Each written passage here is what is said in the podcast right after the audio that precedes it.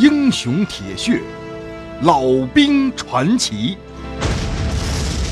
欢迎关注清雪评书《吴家》。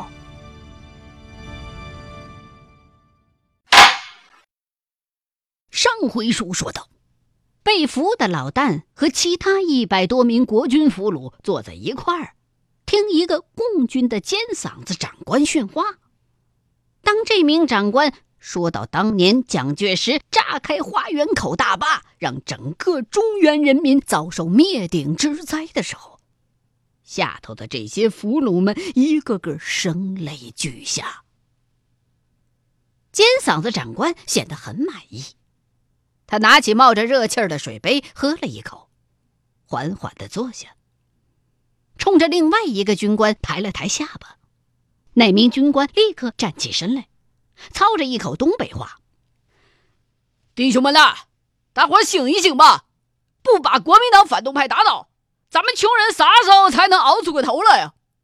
不瞒诸位兄弟，我原来就是国民党，俺们家是辽宁农村的。”俺在东北为蒋介石卖过命，咱们在前线玩命打解放军，可是廖耀湘那个王八羔子去烧了俺家，杀了俺瞎眼的爹，知道解放军俘虏了，俺才知道有这回事儿。弟兄们，咱以前啥也不懂，现在明白了，只有跟着共产党，才有咱穷苦人翻身的日子，只有拥护毛主席，才能安安生生的回家过日子啊！这位长官声泪俱下，说的一干俘虏更是痛不欲生。新兵们牵肠挂肚，玩命的想家；老兵们痛心疾首，悔不该上错了船。这时候，那个尖嗓子长官又一次开口了：“大伙儿都别难过了，从现在开始，咱们都是啊，这个穷苦一家人。”你们要是愿意，就参加咱们解放军，打倒蒋介石个狗日的，拥护共产党毛主席，啊，这个成立我们穷人的新中国，彻底的消灭地主官僚和资本家们对劳苦大众的剥削和压榨。你们要是不愿意，就回家去种地，部队会发路费，啊，这个。证明都给你们。如果你的家乡解放了，看看你家是不是比以前过得好了？你们都饿了很久了，先吃点东西啊！这个再说吧。说到这儿，这名尖嗓子长官一招手，两辆小车就推了过来。系着围裙的炊事员一把掀开了厚厚的棉被。白花花、热腾腾的馒头和包子垒得像小山一样，差点馋掉这帮国军的大牙，一个个眼睛都直了。大伙儿排着队，每个人都领到了两个包子和一个跟步兵地雷差不多大的馒头，放开腮帮子就大嚼了起来，一边嚼一边流泪。有几个吃猛了，被噎得伸着脖子直翻白眼儿。旁边的共军战士早有准备，连忙端过去几碗水给灌下。老旦双手插着包子和馒头，也囊了个够。此刻的尊严远没有这些食物重要。这是他军人生涯当中第一次被俘，他跟一群大头兵毫无二致的蹲在一块儿。狼吞虎咽的消灭着手中的馒头包子，他们浑身上下肮脏不堪，没有人给自己谦让。为了抢到几个包子，老旦甚至被人狠推了一把，差点摔倒在几个共军长官面前。但是，这些都不重要了。老旦在抢到几个馒头和包子之后，远远的躲在一边蹲在那儿啃着，一边吃，一边看着这些身边的兄弟们丑态百出不由得一阵心寒。大势已去老旦终于心灰意冷的感慨了。国军看来是输定了。连自己这样的老兵都没了汉气，被共军的几个馒头和一通讲话就消灭了尊严。这些新兵又如何能够让国民政府回光返照呢？唉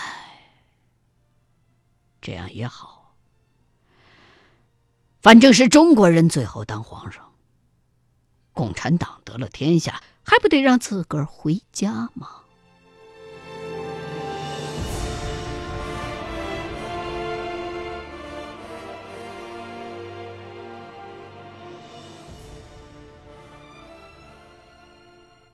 几天的思想教育和政治鼓动。让国军俘虏们重新认识了共产党和解放军。老旦也知道了，挂在墙上的那两位就是毛泽东主席和朱德总司令，长得不就是一般人吗？不过，解放军部队确实和国军部队大有不同。解放军的纪律像钢铁一样，说干啥毫不含糊，他们总是热情高涨。每天干活都唱着不同的歌，挖战壕、运装备都是跑着前进的，没有一个人偷懒，没有一个人抱怨，也没有战士吊儿郎当的胡作非为。他惊奇的看到，跑来跑去的解放军士兵的脸上都挂着自然而又自信的微笑，好像冲锋打仗跟要娶媳妇一样的兴高采烈的。一支连队在冲锋之前进入出发地的时候，在旁边摩拳擦掌，有说有笑，像是去看大戏一样，毫不在乎。他们这些国军俘虏们自觉是丧家之犬，可是却没有一个解放军战士跑过来羞辱他们。相反，周围的目光都略略的带着些淡淡的关心。偶尔还有脸大的过来套老乡。共军当官的虽然严厉，却不像国军宪兵队那些狗娘养的一样欺负小兵。大家上上下下都统称同志，都互相敬礼，而且上下吃穿真的都一个球样。老旦对比起一些国军长官的样子，就比出差异来了。国军部队里边，你像杨铁军、麻子团长这些好军官，的确也不少，但是也有很多一无是处的酒囊饭袋，在后方吃的膘肥体壮，小手套甩来甩去冲大头，可是上了战场就稀松的一塌糊涂。这也罢了，在重庆酒馆开导自个儿那三位，除了平常琢磨着怎么站队、怎么保全自个儿。何曾想过怎么打赢那场战争啊？该怎么办呢？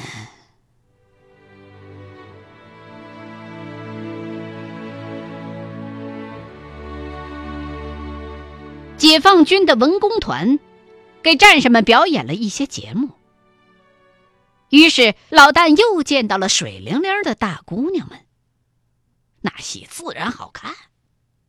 有几个人居然演的就是河南老家的事儿，有个妹子说的还是河南话。老旦从来没见过这样的戏，看着看着，他就入了戏了。台上演的什么呀？说是一个家里头，男人被抓壮丁了，女人没东西养活孩子，就跟地主借了高利贷，还不起了，地主就拽人上门。想把女人拉到他们家里边去做工去。台上留着小胡子的地主抢过女人怀里的孩子，一把就扔出了门外。那些地主喽啰又把这漂亮的女人要拽进地主院子，女人的手死死的抱住门栓不撒手，发出凄厉的喊叫。台上的这一幕，让台下。曾经也被谢大驴家娃子放狗、抽耳刮子欺负过的老旦，早已经泪如雨下。他竟然忘了眼前的是戏，猛地站起身来，用河南土话大骂着要掏枪干那地主，一把抓了个空。他的举动，把台上的演员和台下的解放军战士都吓了一大跳。等回过神儿来，老旦羞愧不已。但是四周围却没有人理会他的失态。其他的国军弟兄这时候都是眼泪鼻涕一大把了。台上的那几个演员笑眯眯的看着老旦，让他臊的没地儿躲。旁边的几个解放军战士突然高举起拳头，高声的喊道：“打倒地主恶霸，打倒土豪劣绅！”台下看戏的国军俘虏们立刻群情激愤，也纷纷的站起来，大声的跟着喊。这个架势，把老旦吓了一跳。但是很快，他也加入了喊口号的行列，心里发泄出来，感觉就舒坦多了。大家继续跟着解放军战士喊道：“打倒国民党反动派，解放全中国！”这句口号，老旦却并没有跟着喊。他还是有点不忍。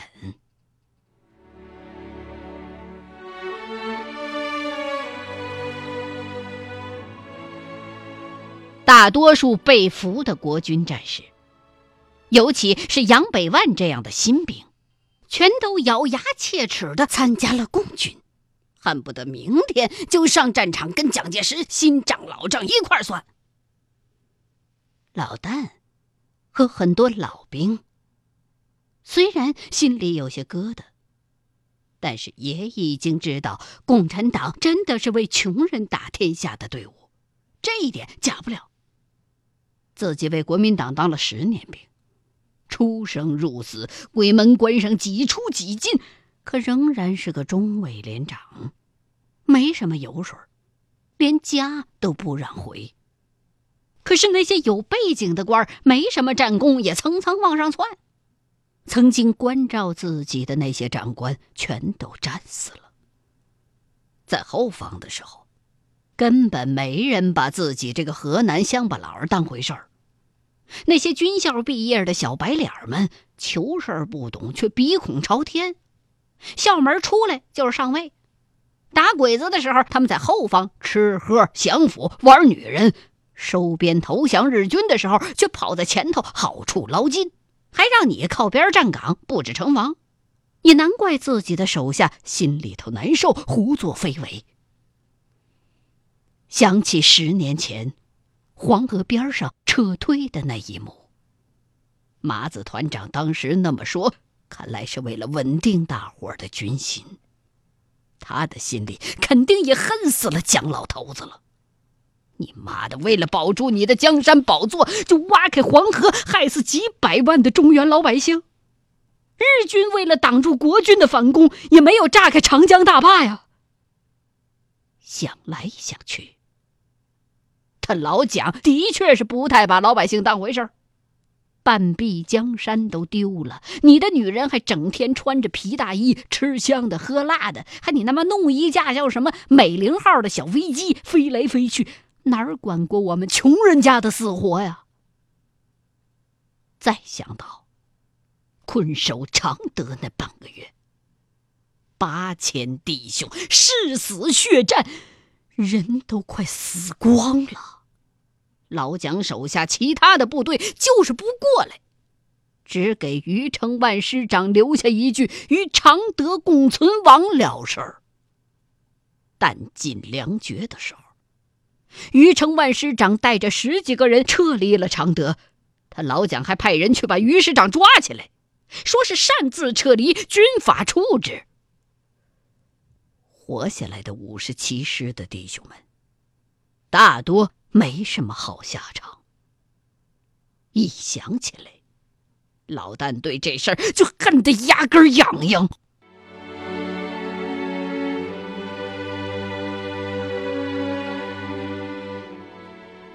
解放军给杨百万带来了好消息，他的三个哥哥都还健在。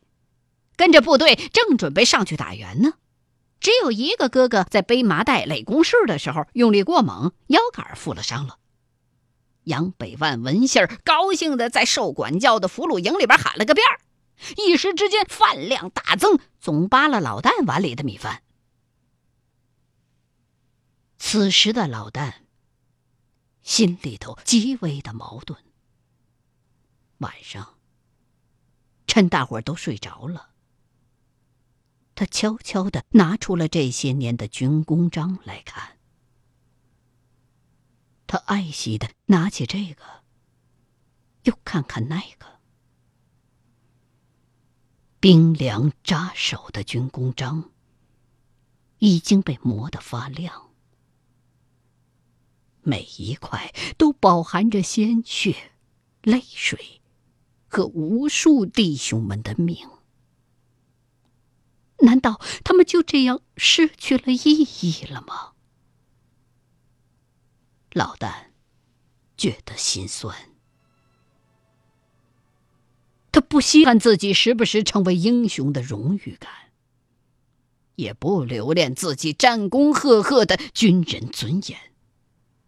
只是觉得，过去了十年了，那么多弟兄出生入死，却好像使错了劲儿了，一下子失去了该有的意义。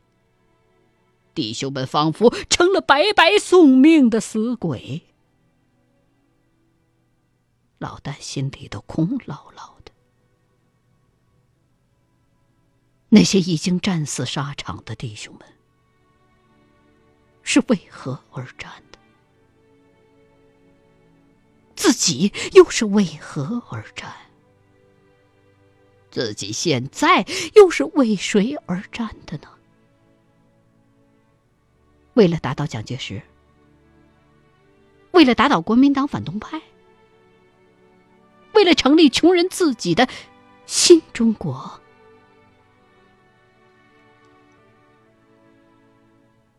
这时候，他的手中又摸到了老乡留给自己的那把梳子。几经周折，他还是留在了自己的身边。虽然已经快磨秃了，可是梳起头来仍旧十分的顺手。这把梳子曾经梳过不知道多少兄弟的头，虽然他们大多都已经死掉，可是这把梳子抚摸了那些弟兄们临死之前的头颅和头发，有的稀疏，有的稠密，有的沾满鲜血。有的落满黄土，老旦熟练的用它给自己梳着头发，心里头渐渐的明朗了起来。俺还活着，这还不够好吗？那些尊严，那些眼泪，那些热血，能够比得过此刻这梳着头的踏实吗？家已经越来越近了，女人和孩子已经越来越近了。有朝一日可以用这把梳子给他们梳头吗？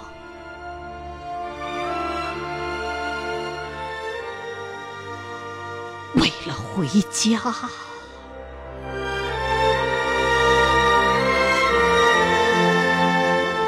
想到这儿，老旦给自己找了一个痛快的理由：仗打不完，家。是回不去的。这个样子回去了，心里也不踏实。谁知道明天又会掺和进什么新的战争里头去啊？干脆就打回家去。打到没有仗打，这天下不就太平了吗？再说了，现在看来，国军根本就不是共产党解放军的对手。国军士兵的战斗力就不消说了，他们现在已经是冻得饿得人心涣散、不堪一击了。纵然是国军钢铁的家伙再多，也是无济于事，最终还得是被共产党解放军包了饺子。饺子馅儿那可都是党国的主力部队啊。这还罢了，最让老旦瞠目结舌的是那成千上万的农民运粮大军呐！他们推着各种车辆，拉着各类的畜生，敲锣打鼓的前来援助解放军。长长的队伍，浩浩荡荡，一眼望不着头啊！源源不断的从后方来到前线，里边拉车的、扛活的，什么人都有。有体壮如牛的棒后生子，有胸脯饱满的大老娘们。还有开裆裤没缝上的牛娃娃，甚至还有七老八十的小脚老太太，挎着小筐，踩着碎步，竟然也健步如飞。他们为啥子要这样做？他们为啥要掺和到这躲之唯恐不及的战争里来呀？老旦。终于把自己的困惑和眼前的现象用粗陋的逻辑串联在一块儿了，心中顿时豁然开朗。大伙儿不都是为了家吗？他们相信共产党可以打天下，让天下从此太平。保护自己的家，让大家可以耕田种地、娶妻生子、团团圆圆养家糊口。像自个儿这个球样，东跑西颠，打了十年糊涂仗，却连个家都顾不了，女人、孩子和自己彼此的死活都不知道，那打仗还有个球劲啊！俺替国民党打仗，谁又替俺照顾家呢？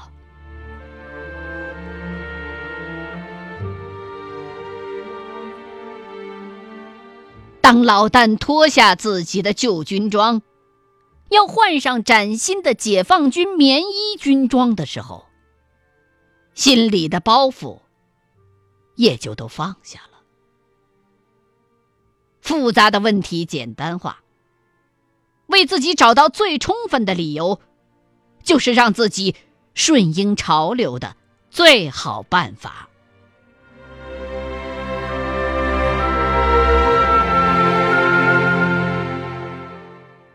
欲知后事如何，欢迎各位继续收听清雪评书吴家。